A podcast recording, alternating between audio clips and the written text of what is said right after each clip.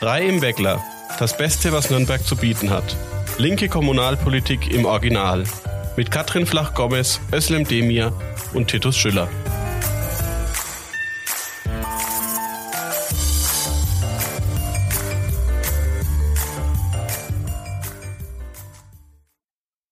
Ja, herzlich willkommen hier zu unserem neuen Podcast. Heute mit Titus Schüller und Katrin Flach-Gomez. Wir möchten euch berichten über die aktuellen Themen im Nürnberger Stadtrat heute zum Jahresende. Ähm, Katrin hat mal die Themen etwas aufgelistet. Ja, wir wollen uns kurz vorstellen, gerade weil dieser Podcast ja neu ist. Außerdem soll es um Sozialticket gehen ums Klinikum Nürnberg und die Servicegesellschaft, den Ratentscheid und ähm, dann haben wir leider noch einen sehr aktuellen Anlass und zwar die Abschiebung von Mimite, die jetzt tatsächlich am heutigen Tag stattgefunden hat. Also viele Themen, müssen wir schauen, dass wir nicht zu ausführlich werden, aber es zeigt das breite Spektrum unserer Stadtratsarbeit. Katrin, du bist seit Mai diesen Jahres ähm, im Nürnberger Stadtrat. Wie bist du gestartet? Ja, ähm, puh. Zuerst war es ja mal schon eine Zitterpartie, würde ich sagen, weil ja nicht ganz klar war, lange Zeit, ob ich überhaupt in den Stadtrat einziehen würde, weil ja ewig nicht ausgezählt war.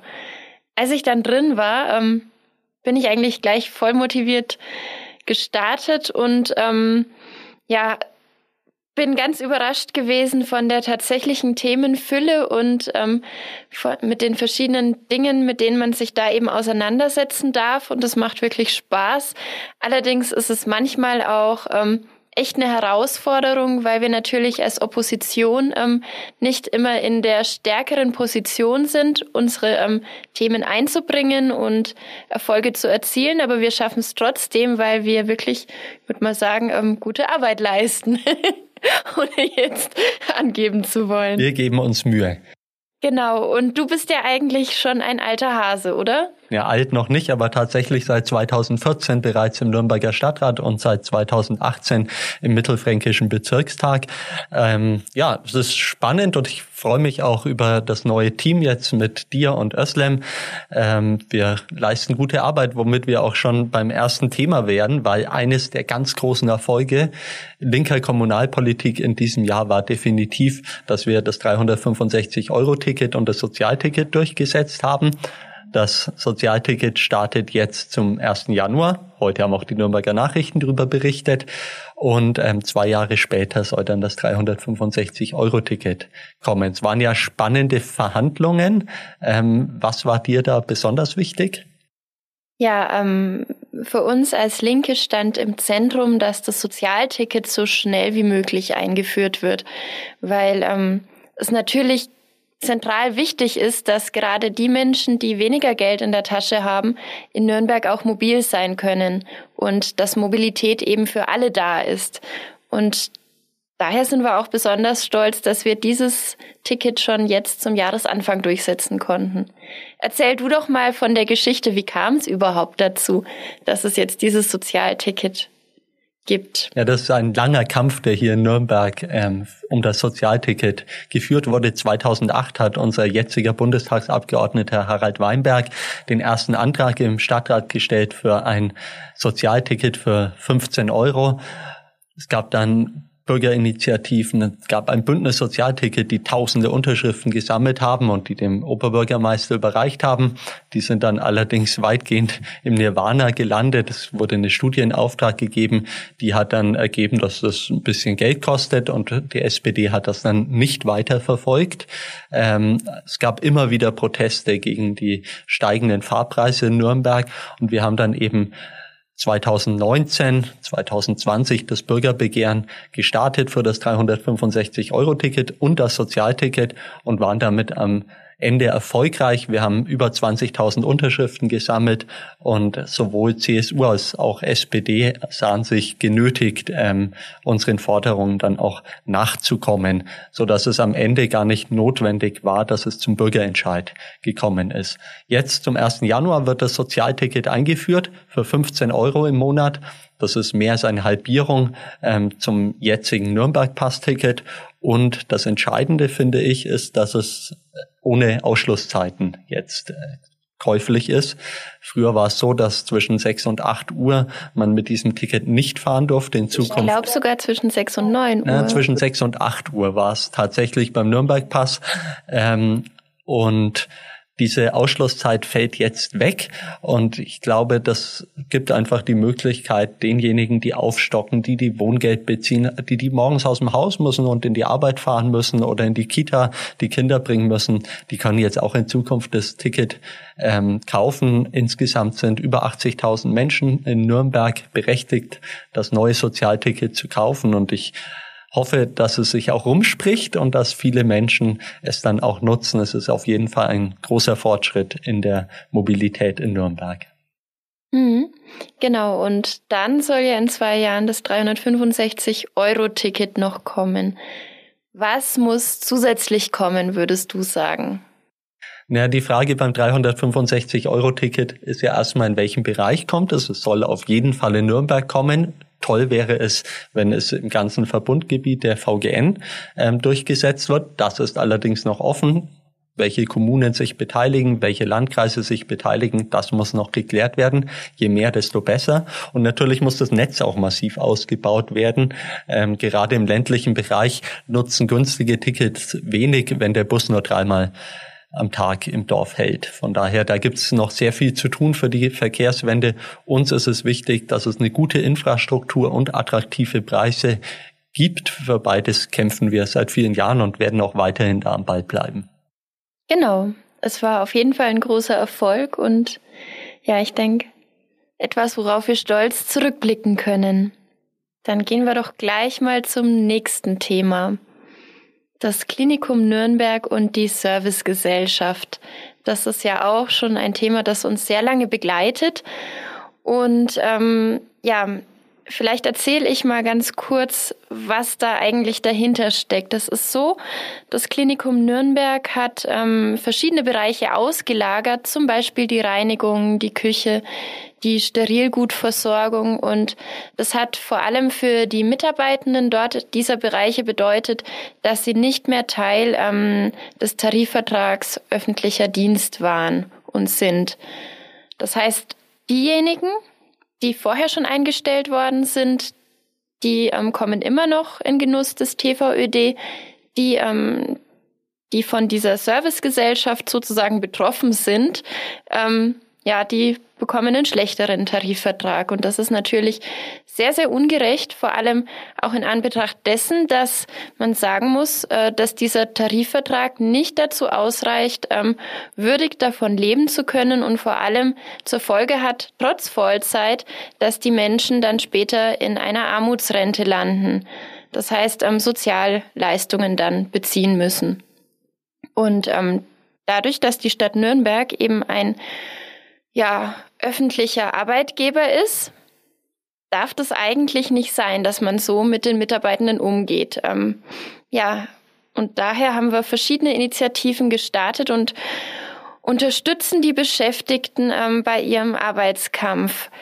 Erzähl du doch mal von den Aktionen, Titus. Ja, um da nochmal kurz das ein bisschen einordnen zu können. Ich finde das sehr krass, wenn man sich da die Zahlen anschaut. Zwischen 300 und 1300 Euro sind da die Gehaltsunterschiede zwischen dem, was ihnen eigentlich zustehen würde nach Tarif des öffentlichen Dienstes und dem, was sie real bekommen über die Service GmbH. Und das sind natürlich Beträge, ähm, die die Beschäftigten ähm, spüren. Ja, da stellt sich dann die Frage, hat man genug Geld für die Kinder?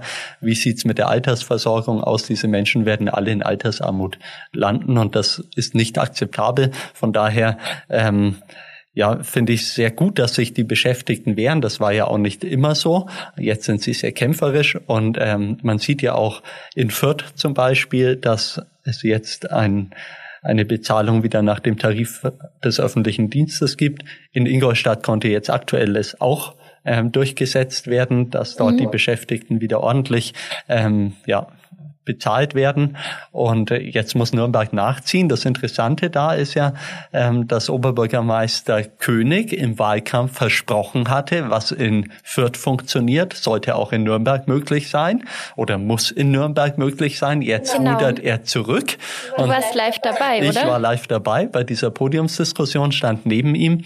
Ähm, jetzt tut er so, als ja, wäre das alles nicht so gemeint gewesen. Die Beschäftigten wissen es aber besser, weil die waren auch anwesend anschließen und ähm, werden weiterhin Druck machen, dass sie endlich ordentlich bezahlt werden. Du selber sitzt ja im Verwaltungsrat des, Öffn ähm, des Klinikums.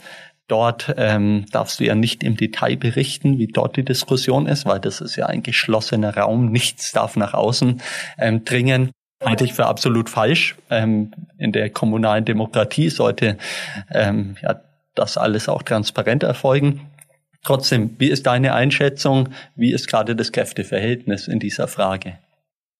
Ja, ähm, ich berichte jetzt nicht aus dem Verwaltungsrat, sondern so aus äh, der allgemeinen Stimmung im Stadtrat. Und äh, da sehe ich derzeit ähm, so, dass die SPD äh, absolut nicht dafür ist, dass man ähm, die Beschäftigten wieder eingliedert in den TVÖD und auch die CSU, nachdem ja der Oberbürgermeister vorgeprescht war im Wahlkampf, jetzt doch wieder den Schwanz einzieht und sich nicht so wirklich traut, da nach vorne zu gehen und zu sagen, ja, wir können das auch, wir können unsere ähm, Mitarbeitenden in der Servicegesellschaft anständig bezahlen. Das sehe ich derzeit nicht, dass da viel politischer Wille da ist. Nichtsdestotrotz ähm, halte ich es für wirklich wichtig, dass die Beschäftigten nicht aufgeben und weiter dafür streiken und streiken vor allem. Ja, was ich mir da denke oder überlege, vielleicht sollten wir da auch mal ein Bürgerbegehren starten, weil es geht ja nicht. Verraten mal nicht zu viel. Nee, naja, ich weiß nicht, auch da sollte man ja transparent sein. Es geht ja nicht nur um die Service GmbH im Klinikum, sondern wir haben ja auch in anderen Tochterfirmen ähm, Auslagerungen und schlechte Bezahlungen zum Teil. Und ich vielleicht sollte man das beispielshaft ähm, einfach mal am Klinikum durchsetzen, dass dort die Beschäftigten wieder anständig nach dem Tarif des öffentlichen öffentlichen Dienstes bezahlt werden. Ähm, der Druck muss auf jeden Fall erhöht werden. Ähm, sehr gut ist natürlich die Beschäftigten dort. Also wir waren ja auf den Kundgebungen, die Stimmung ist top. Sie sind ja, voller Kampfeslust, ähm, haben sich auch selber mal den Oberbürgermeister gekrallt und ihn mit ihren Forderungen konfrontiert. Ich glaube, dass das auch wichtig ist und ich bin auch optimistisch, dass dieser Kampf in dem neuen Jahr dann auch ähm, ja, weitergeführt wird und am Ende hoffentlich mit Erfolg gekrönt ist. Ich selber bin ja auch im Verwaltungsrat des Bezirksklinikums. Dort stellt sich auch seit Jahren genau die gleiche Frage. Das Interessante dort ist, die SPD auf mittelfränkischer Ebene setzt sich dafür ein, dass die Service GmbH äh, beim Bezirksklinikum wieder nach TVÖD bezahlt wird. Auch ein gewisser Widerspruch. Vielleicht sollte man den noch etwas, ja, ähm, vorführen und immer mal wieder darauf aufmerksam machen, dass die SPD da mit zwei Zungen spricht. Ja, ich fand es auch sehr bezeichnend, dass bei der Demo vor der letzten Stadtratssitzung ähm, alle Kolleginnen und Kollegen der SPD ziemlich schnell vorbeigehuscht sind und nicht ins Gespräch mit den Beschäftigten eingestiegen sind eigentlich sehr, sehr bedauerlich, weil ich denke schon, dass man aus solchen Gesprächen viel lernen kann und vielleicht auch ja, ich sag mal, ein gesteigertes Bewusstsein für die Probleme der Beschäftigten am Klinikum bekommt und vielleicht dadurch auch von seiner Richtung abrücken könnte. Es waren nicht das alle. ist offensichtlich nicht gewollt. Ja, es waren nicht alle ähm, SPD-Stadträte so ignorant. Die Personalratsvorsitzende selber ist vom Klinikum ist ja selber SPD-Stadträtin. Die war natürlich bei den Protestierenden und der Gewerkschaftskollege der IG Metall, Harald Dix, ähm, sitzt auch für die SPD im Stadtrat, war auch anwesend. Also von daher, es gibt schon Ansatzpunkte, aber ich glaube, insgesamt muss der Druck ähm, sowohl auf die Führung der SPD als auch der CSU deutlich erhöht werden. Naja. Ja, da vielleicht mal ein kleiner Appell an die Widerstände ständigen SPDler in der Stadtratsfraktion, macht euren Mund auf, traut euch. Von links habt ihr Unterstützung. Genau, ähm, um da auch nochmal drauf aufmerksam zu machen. Insgesamt ist es ja so, dass es im Rathaus nach wie vor eine Mehrheit gibt von Mitte links. Ähm, nur leider wird sie zu selten genutzt. An uns liegt es nicht unbedingt, sondern es liegt einfach daran, dass sich die SPD leider wieder an die CSU gekettet hat. Aber vielleicht kann sie ja doch in der einen oder anderen Frage davon mal abweichen und etwas tun im sozialen und ökologischen Sinne unserer mhm. Stadt. Ja, progressive Mehrheiten wären durchaus möglich, zumindest in einzelnen Fragen. Würde mich auch freuen. Ja. So, unser nächstes Thema, der Ratentscheid. Dazu kannst, glaube ich, du mehr erzählen. Da wurden ja heute die Stimmen eingereicht, die 26.000 ähm, von allen Nürnbergerinnen und Nürnbergern, die dafür unterzeichnet haben. Genau. Was fordern die? Die fordern, dass insgesamt die Radinfrastruktur in Nürnberg deutlich verbessert wird. Wir haben ja seit Jahren einen riesen Investitionsstau, ähm, was die Fahrradinfrastruktur angeht. Der nationale Radverkehrsplan fordert seit Jahren ähm, jährliche Investitionen von um die 10 Millionen Euro und Nürnberg, ja, hat die letzten Jahre immer 1,2 Millionen dann später 1, drei Millionen und dann ein bisschen später drei Millionen Euro investiert. Und man merkt es einfach, dass das Nürnberger Radverkehrsnetz ähm, sich vor allem durch seine Lücken auszeichnet. Hm. Und die Lücken werden auch nicht dadurch besser, dass man die vorhandenen Radwege rot anpinselt. Das ist zwar auch äh, nicht falsch, aber deswegen werden sie auch nicht mehr. Es muss jetzt darum gehen, dass die Lücken geschlossen werden, dass die Radwege endlich die Breite bekommen, ähm, dass man auch sicher darauf fahren kann. Und wir brauchen mehr Abstellplätze für Fahrräder im gesamten Stadtgebiet. Das sind einige Forderungen von dem Bündnis, ähm, das diesen Bürgerentscheid vorantreibt. Ähm, jetzt sieht so aus, 26.000 Unterschriften wurden gesammelt, jetzt Ende Dezember an die Stadt Nürnberg überreicht. Das Prozedere sieht jetzt so aus, dass ähm, Ende Januar der Stadtrat über die Rechtmäßigkeit entscheidet. Das ist eher eine juristische Frage als mhm. eine politische.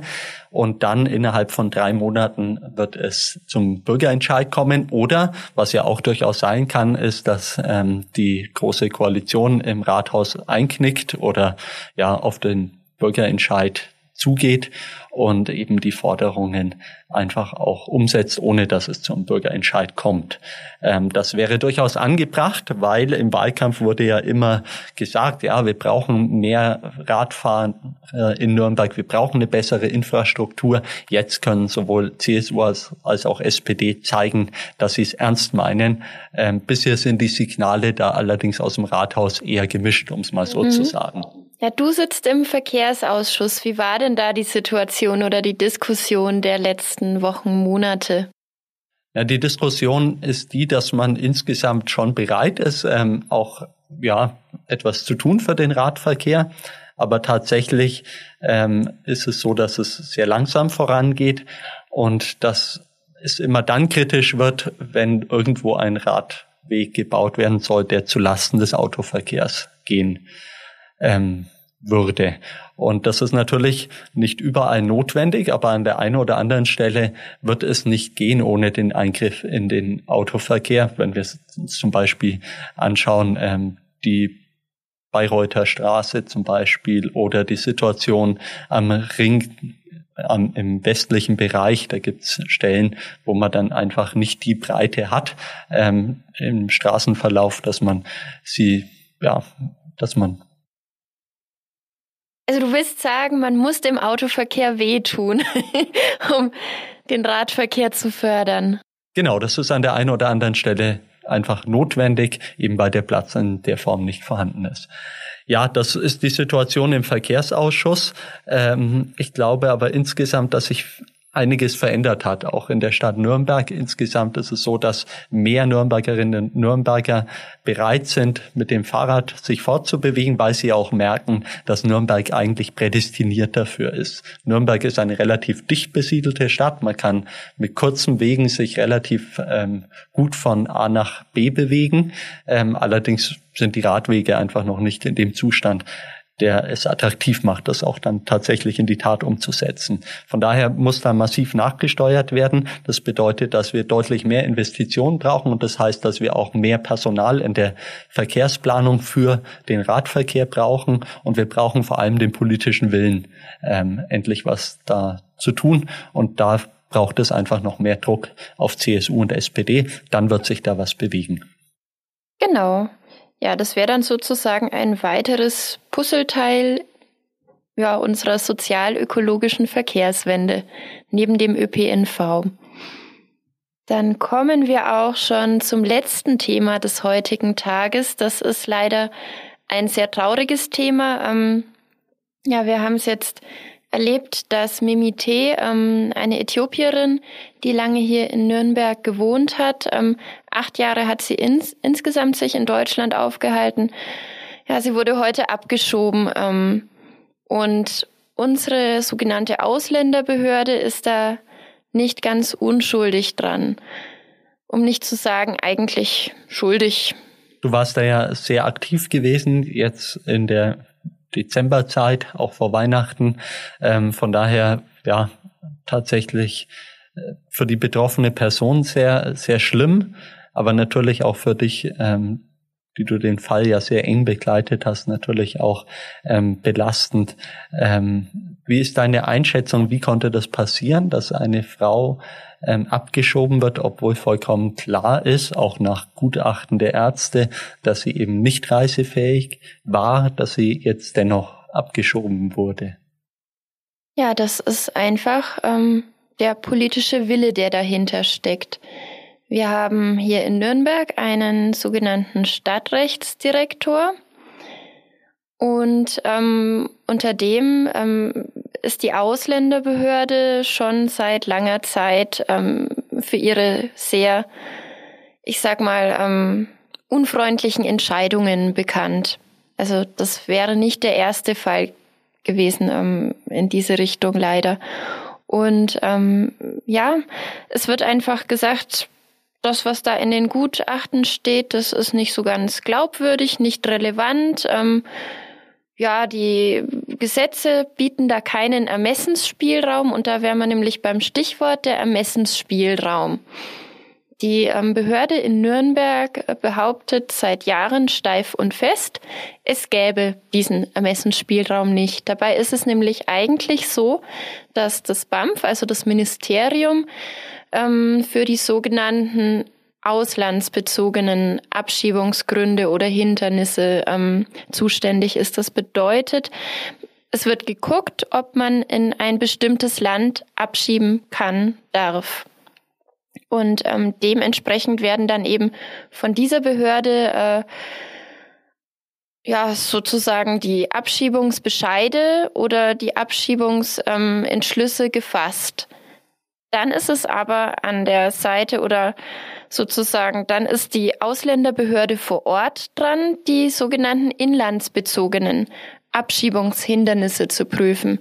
Das bedeutet ähm, konkret, man muss gucken, ist die Person, die betroffen ist, ähm, akut erkrankt oder hat sie irgendeine Erkrankung grundsätzlich, die eine Abschiebung ähm, nicht möglich macht oder ist die Person in einem Ausbildungsverhältnis oder in einem festen Berufsverhältnis ist die besonders gut integriert. Da gibt es ganz viele Möglichkeiten zu sagen, ja, ähm, es besteht kein Grund oder es besteht ein Hindernis, diese Person abzuschieben. Und ähm, bei Mimite war es eben der Fall, dass eine wirklich schwere psychische Erkrankung vorlag und ähm, die hat sich auch durch die von der Behörde in Nürnberg angeordnete Abschiebehaft, das ist ja nämlich der nächste Punkt, eine Abschiebehaft ist eigentlich laut EU-Richtlinien nicht zulässig. Man macht sie in Deutschland trotzdem und die Behörde in Nürnberg ähm, nimmt es auch gerne als Mittel her, um quasi Leute, ähm, die von Abschiebung akut bedroht sind, dingfest zu machen. Hm. Und Mimite wurde dann eben auch in Abschiebehaft gegeben und da hat sich dann ihr Zustand wirklich dramatisch verschlechtert. Während der Haft hat sie über 15 Kilo abgenommen, konnte nichts mehr zu sich nehmen, hatte eine schwere depressive Episode und ähm, war dann eben auch nicht mehr wirklich gut ansprechbar, konnte äh, sich zeitlich nicht mehr einordnen und es gab dann eben verschiedene Gutachten. Einmal ein Gutachten, das von der Ausländerbehörde beziehungsweise von der JVA in Eichstätt selbst angeordnet worden ist und in dem vom Klinikum in Ingolstadt festgestellt worden ist, dass die Frau nicht reisefähig ist. Über dieses Gutachten ist man jetzt, wie man weiß, hinweggegangen. Man hat quasi sein eigenes Gutachten ähm, nicht für valide gehalten, sondern hat dann lediglich wohl ein Gutachten, das uns nicht bekannt ist, des zuständigen Anstaltsarztes ähm, herangezogen, um quasi diese Reisefähigkeit zu bestätigen. Es gibt ein weiteres Gutachten eines Arztes, es ist auch ein fachärztliches Gutachten eines Arztes aus Eichstätt, ähm, der attestiert hat am 23. Dezember noch, also vor wenigen Tagen, dass ähm, eine Abschiebung wahrscheinlich den Tod von Mimité zur Folge haben wird. Und das hoffen wir natürlich inständig nicht, aber ja, jetzt wo sie abgeschoben ist, ist es schwierig, noch was zu tun und es macht mich traurig und wütend, dass die Behörde hier ihren Pflichten nicht nachgekommen ist. So schaut's nämlich aus, ganz klar und deutlich muss man das sagen. Und auch der Innenminister Hermann unser bayerischer Innenminister, der hätte in seiner Funktion, in seinem Amt jederzeit die Möglichkeit, Abschiebungen aufzuschieben, zu stoppen. Der hat das auch nicht getan, obwohl er beispielsweise von ähm, Heinrich Bedford Strom, ähm, dem EKD-Ratsvorsitzenden, angerufen worden ist, noch an Weihnachten. Und ich finde, es ist wirklich ein Armutszeugnis für die CSU, für eine sogenannte christliche Partei, dass sie ähm, Abschiebungen, die wirklich ähm, ziemlich sicher in den Tod führen, gerade an Weihnachten trotzdem angeht und durchzieht. Natürlich auch grundsätzlich Abschiebungen. Ja, es ist einfach wirklich eine Schande, gerade in der Stadt der Menschenrechte. Und es empört. Ja, ist ja ein langjähriges Problem unserer Nürnberger Ausländerbehörde, sowohl was Abschiebungen angeht, als auch was das Thema ähm, Arbeitserlaubnisse angeht, ähm, wird alles sehr restriktiv ähm, restriktiv gehandhabt. Leider. Ähm, ich finde, wir sollten uns das fürs neue Jahr vornehmen, ähm, das Thema anzugehen, die beteiligten Akteure mal an einen Tisch zu bringen, ähm, um einfach den Druck auf die Stadt Nürnberg zu erhöhen, ähm, dass da in Zukunft so etwas in der Form nicht mehr passieren kann. Nürnberg als Stadt des Friedens und der Menschenrechte ist aus meiner Sicht in besonderer Verantwortung. Nürnberg ist aber ja auch schon immer eine Stadt der Zuwanderung gewesen, ist dadurch auch groß und stark geworden. Ich erzähle immer die Geschichte, mein Urgroßvater ist 1870 nach Nürnberg eingewandert, wurde damals eingebürgert, 40 Kilometer hier vor den Toren der Stadt war sein Heimatort. Ähm, damals hatte Nürnberg 70.000 Einwohner. Ähm, stand am Anfang der Industrialisierung. Ähm, heute leben Menschen aus 140 Nationen in unserer Stadt. Ähm, hat über 540.000 Einwohner. Von daher leben wir von Einwanderung. Sind, die Stadt ist dadurch groß ähm, geworden und ähm, insgesamt leben die Menschen ja auch sehr gut hier und auch friedlich zusammen in dieser Stadt. Und darauf muss der Fokus liegen und nicht, wie man Menschen hier aus dieser Stadt vertreibt ähm, und wie man sie abschieben kann. Und da spielt das Ausländeramt in der Tat keine besonders rühmliche Rolle. Ähm, von daher müssen wir an der Stelle ähm, nochmal richtig reinhauen. Genau, ja. Da muss man wirklich die Parteien mit dem C im Namen und mit dem S im Namen nochmal an ihre christlichen und sozialen Wurzeln erinnern. Und da bleiben wir auf jeden Fall dabei. Genau, von daher ähm, ja, das war die erste Folge unseres Podcastes. Ich hoffe, ähm, es war einigermaßen interessant und ihr schaut ähm, beim nächsten Mal oder ihr hört beim nächsten Mal wieder rein. Ähm, wir wünschen euch ein gesundes, frohes neues Jahr, einen guten Rutsch und bis bald. Genau, da schließe ich mich an. Macht's gut, bis bald.